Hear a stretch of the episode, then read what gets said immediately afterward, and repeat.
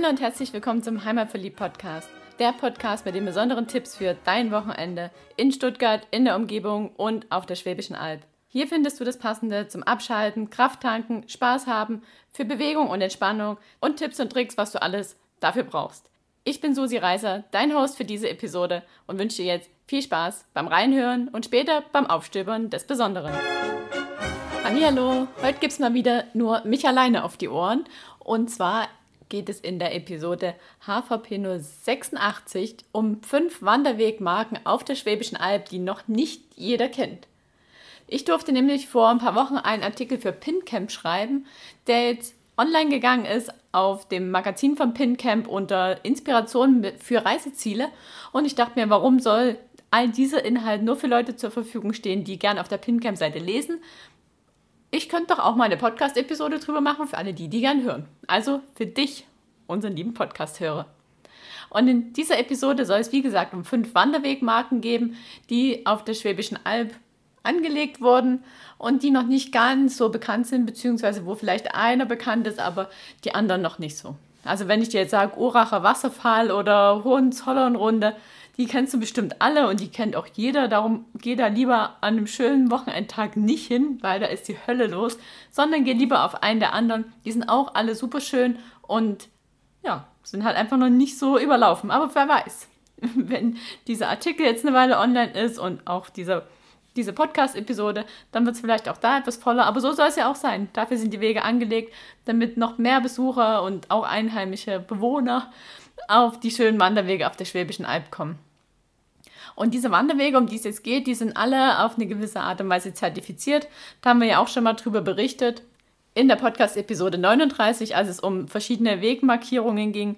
Denn diese fünf Wanderwegmarken, um die es jetzt geht, sind entweder vom Deutschen Wanderinstitut zertifiziert oder vom Deutschen Wanderverband. Also es sind entweder Premium-Wander- oder Spaziergehwege oder Qualitätswege Wanderbares Deutschland. Was sich alles dahinter verbirgt, wer weiß es schon. Es sind auf jeden Fall alles super ausgeschüttete Wege. Man kann sie in beide Richtungen gehen. Sie sind abwechslungsreich und erfüllen noch viele andere Kriterien, die bei beiden Zertifizierungsstellen recht ähnlich sind, beziehungsweise wenn nicht sogar gleich. Also egal welche Siegel sich dahinter verbirgt, es sind super Wanderwege und du kannst vertrauen, dass du dort was richtig Schönes geboten bekommst. Und bevor ich da jetzt noch lange um den heißen Brei herum rede, lass mal reinsteigen in die fünf Marken, die ich dir jetzt mitgebracht habe. Und die erste Marke, ja, wie sollte es anders sein? Das sind die Hochgebirge hast du ja bei uns bestimmt schon das ein oder andere Mal von gehört. Wir durften bei der Eröffnungsfeier dabei sein, eine Wanderung dort führen. Also wenn ich sage bei der Eröffnungsfeier, dann meine ich die Feier, wo ganz offiziell die Zertifikate übergeben wurden vom Deutschen Wanderinstitut und wo ja alle Menschen, die Rang und Namen haben und mit den Hochgebirgen was zu tun haben, auch vor Ort waren. Wir waren schon auf einem der Hochgebirge-Wege im letzten Jahr Damals war er schon ausgeschildert und angelegt, aber halt noch nicht zertifiziert und auch noch nicht offiziell eröffnet. Und zwar war das der Hochgehütet in Münzingen. Der geht über den Beutenley, also über den Hausberg von Münzingen, ist 800 Meter hoch und zeigt einfach mal eine wunderschöne Landschaft, so wie die Schwäbische Alb ist. Also da sieht man eigentlich alles, was so charakteristisch ist für die Schwäbische Alb. Man sieht Wacholderheiden, man sieht Hutewälder, wenn man Glück hat, sieht man Schäfer mit seinen Schafen hat eine super Aussicht und es ist nur ein vier Kilometer langer Spaziergehweg, also auch was, was man ja mal gemütlich nach Feierabend machen kann. Und zusätzlich zu diesem Hochgehütet gibt es noch 21 weitere Hochgehberge. Die Hochgebirge sind übrigens angelegt unter dem Motto Hochgehen, um runterzukommen, also einfach um mal zu entspannen, den Berg hoch, die Aussicht genießen, wandern gehen, in die Natur gehen und vom ja, Alltag oder vom beruflichen Stress oder vom Familienstress oder was auch immer man hat, zu entfliehen und zu entkommen und sich eine richtig schöne Zeit zu machen. Darum haben auch viele dieser Wanderwege, also genau zu sein 13 dieser Wege, ein Hochgeh im, im Namen. Also der Hoch gehütet, dann gibt es noch den Hoch gekeltert und den Hoch gefestigt. Die sind zwischen Beuren und Neufen und den Hoch gebürzelt und den Hoch geswickert bei Gundelfing oder den Hoch gekämpft bei Pfullingen. Und da gibt es halt noch ein paar mehr und die haben alle das Hochgeh im Namen.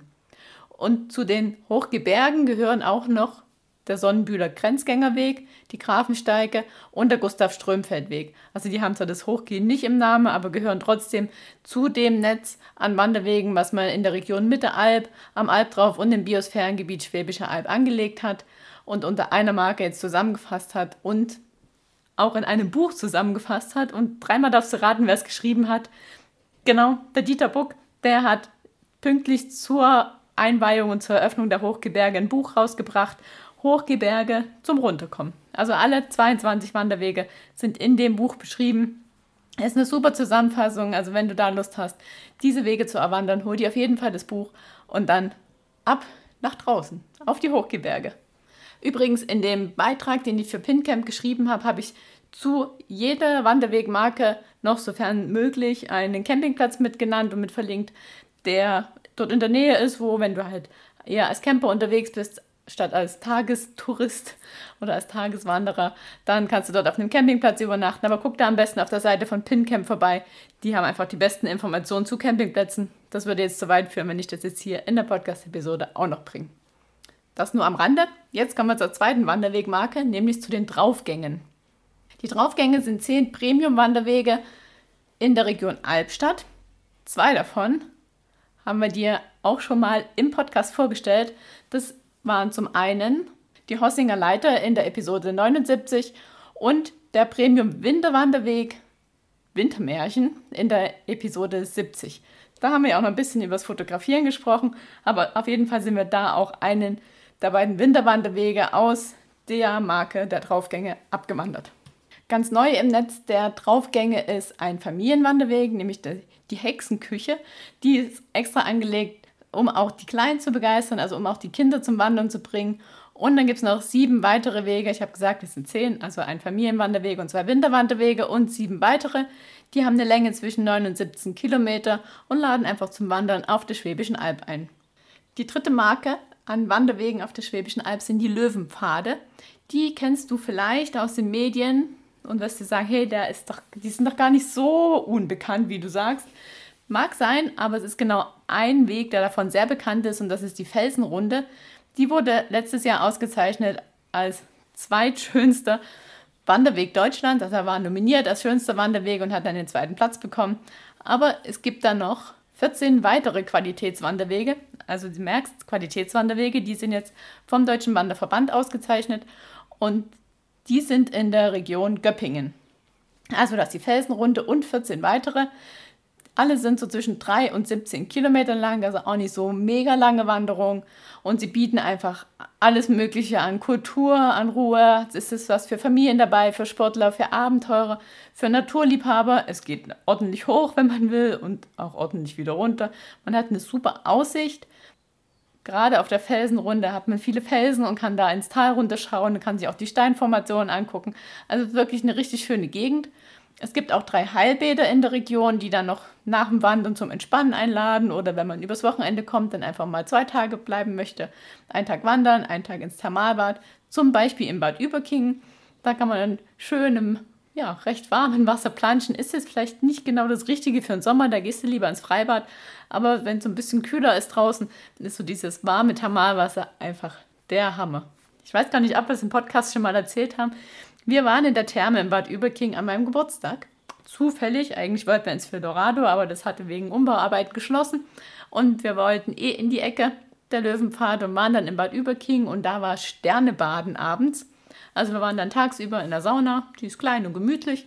Und dann am Abend war ja einfach mal Party im Thermalbadwasser. Also in dem großen Außenbecken, was wirklich schön kuschelig warm ist, wurden dann ja, Cocktails serviert, man konnte sich ein Bier holen und dann stand man mehr oder weniger dicht an dicht in dem Wasser. Es waren ganz viele junge Leute aus dem Ort und der Umgebung da. Es wurde sich unterhalten und getrunken und einfach Spaß gehabt. Also ich hatte eine mega coole Geburtstagsparty. Ganz zufällig und ganz ja, ungeplant, aber es war richtig schön.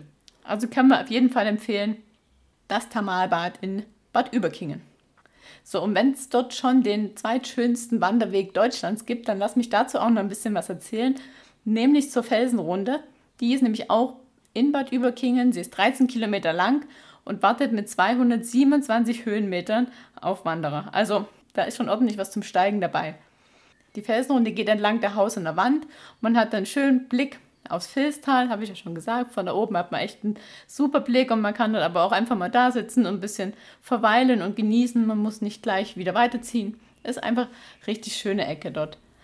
Und was das Besondere ist zu den Löwenpfaden, es gibt zu jedem Weg eine Geschichte oder eine Sage. Und zur Felsenrunde gibt es die Sage, die man sich ja nochmal ja, angucken kann oder durchlesen kann, wenn man an den Jungfrauenfels kommt. Denn zu diesem Fels gibt es die Sage, dass da einst eine schöne Jungfrau auf der Flucht vor einem Jäger hinuntergestürzt ist. Und die hat aber auf eine ganz magische Weise diesen Sturz überlebt und man sagt, sie wurde von einem Alblöwen aufgefangen. Hat vielleicht auch was mit dem Titel Löwenpfade zu tun? Wer weiß. Also ja, wie gesagt, wenn du auf so einem Weg unterwegs bist, zum Beispiel auf dem Orchideenpfad oder auf dem Filztal-Gucker oder auf dem Aveweg oder auf der Wasserbergrunde, dann guck auf jeden Fall vorher oder hinterher mal auf der Website von den Löwenpfaden vorbei und liest dir die Geschichten oder Sagen durch, die es zu den einzelnen Wegen gibt. Das bereichert immer noch zusätzlich zu dem Naturerlebnis, was man sowieso schon hat.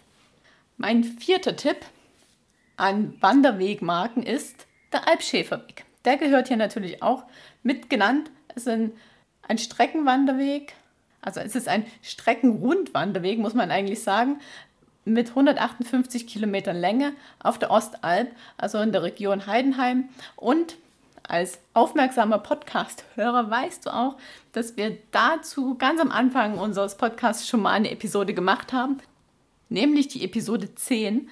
Damals habe ich meinen Wanderführer, Ausbilder Wolfgang Pösselt interviewt und er ist der Hauptinitiator des Alpschäferwegs. Er kümmert sich sehr rührend um diesen Weg, um die Beschilderung und arbeitet da sehr eng mit dem Landratsamt und noch vielen anderen Helfern zusammen. Und die kümmern sich darum, dass der Weg schön angelegt und immer gut zu begehen ist.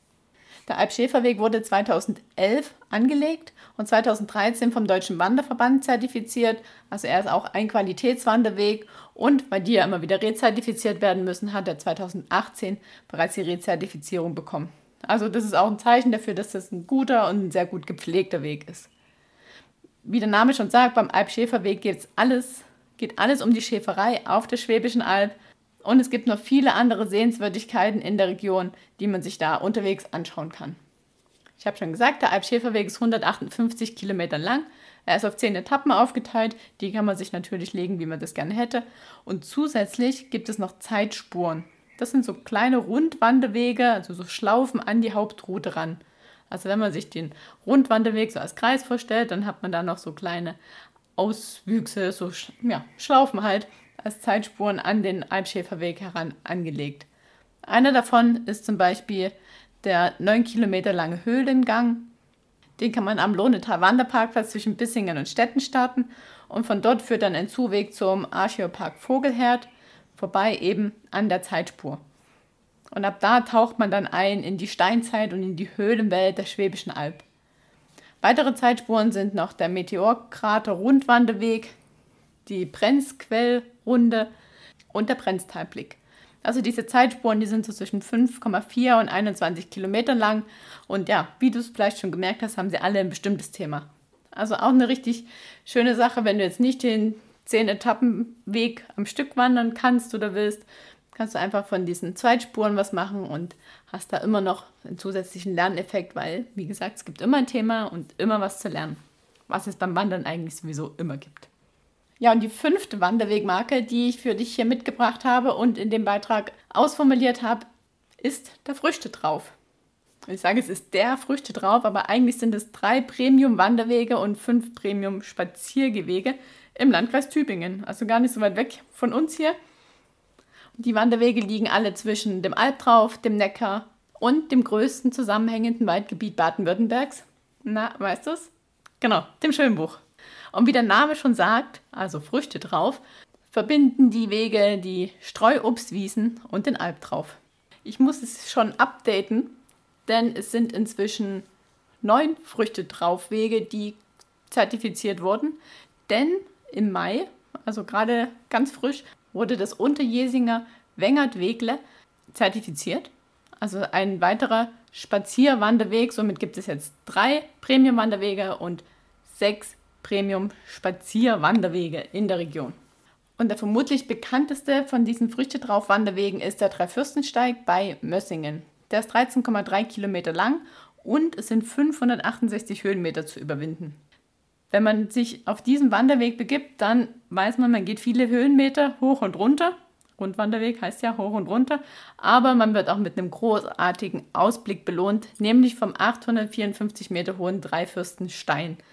Und da hat man echt eine super Aussicht. Und was das Tolle an diesem Dreifürstensteig ist, man kommt am nationalen Geotop, dem Bergrutsch von Mössingen, vorbei. Da sind ja 1983 eine ganze Menge an Erdmassen in die Tiefe gerutscht und haben den Alp drauf um 32 Meter weiter zurück verlagert. Und wenn du darüber noch mehr wissen willst, dann hörst du mal in unsere Podcast-Episode 77 rein. Da haben wir nämlich den einzigen Bergrutschführer Deutschlands, Armin Dieter, interviewt und er hat uns alles erzählt, was man zum Mössinger Bergrutsch wissen muss und kann. So, das waren sie, die fünf Wanderwegmarken, über die ich hier in der Podcast-Episode sprechen wollte. Wenn du dich auskennst, weißt du, es gibt noch einige weitere. Zum Beispiel, es gibt die Landtouren hier bei uns im Landkreis Böblingen. Es gibt die Donauwellen, es gibt den Donauberglandweg. Es gibt auf der Zollernalb noch eine ganze Menge Wanderwege. Aber das sollten jetzt erstmal fünf Wanderwegnetze sein. Wenn du die alle abgewandert hast, dann reden wir über die nächsten. Oder vielleicht schon früher. Es sind ja jetzt eine ganze Menge Wege, über die ich jetzt hier gesprochen habe. Und ja, es gibt eigentlich keine Ausrede mehr. Es gibt genug Wanderwege. Du brauchst nicht unbedingt eine Karte. Geh einfach dorthin, wo es dich gerade hinzieht und viel Spaß beim Wandern. Und stöbere immer das Besondere auf und denk dran, bei jeder Wanderung sollst du ein kleines bisschen was lernen, also mehr wissen als vorher. So, das war das Wort zum Schluss. Nun wünsche ich dir ganz viel Spaß und denk dran, wenn du mit deinem Wohnmobil oder mit deinem Camper oder Zelt oder was auch immer unterwegs sein möchtest und lieber ein paar Tage länger auf der Alp bei den Wanderwegen verbringen willst, dann schau bei PinCamp mal auf jeden Fall in den Beitrag rein, denn dort gibt es die passenden Campingplätze dazu. So, und nun viel Spaß beim Aufstöbern des Besonderen.